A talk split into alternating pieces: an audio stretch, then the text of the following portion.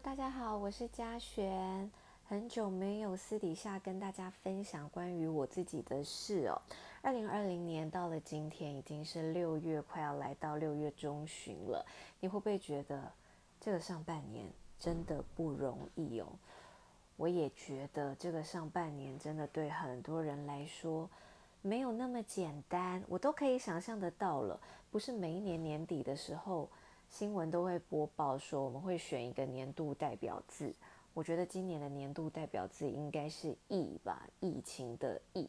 因为这个“疫”的关系，所以我们的工作内容有很大的改变，甚至有的人有没有工作都受到影响。所以，我们真的要珍惜现在自己所拥有的。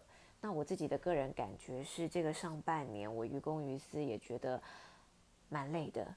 所以也减少了一些跟大家在网络上互动的这种网络足迹，但还是希望说，呃，各位持续关注我的朋友们知道说我还是存在的，而且也很关心你们，很希望可以跟大家有一些互动。那希望我们这样子特别的缘分可以持续下去。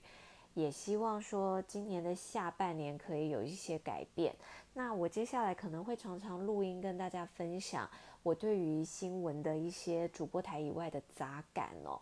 因为最近各方面全方位的去了解关于新闻的事情，偶尔会站在第一线了解受访者，偶尔会在镜头后面播报新闻等等。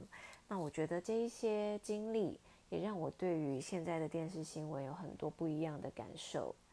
很多电视新闻没有说的事情，不代表它是不重要的事情。我相信你也这么觉得。那如果说你有想要了解哪一方面关于新闻的美美嘎嘎，也欢迎你私讯给我，我们可以在这个秘密的空间聊一聊。那也希望大家今天过得愉快、美好、顺利喽，拜拜。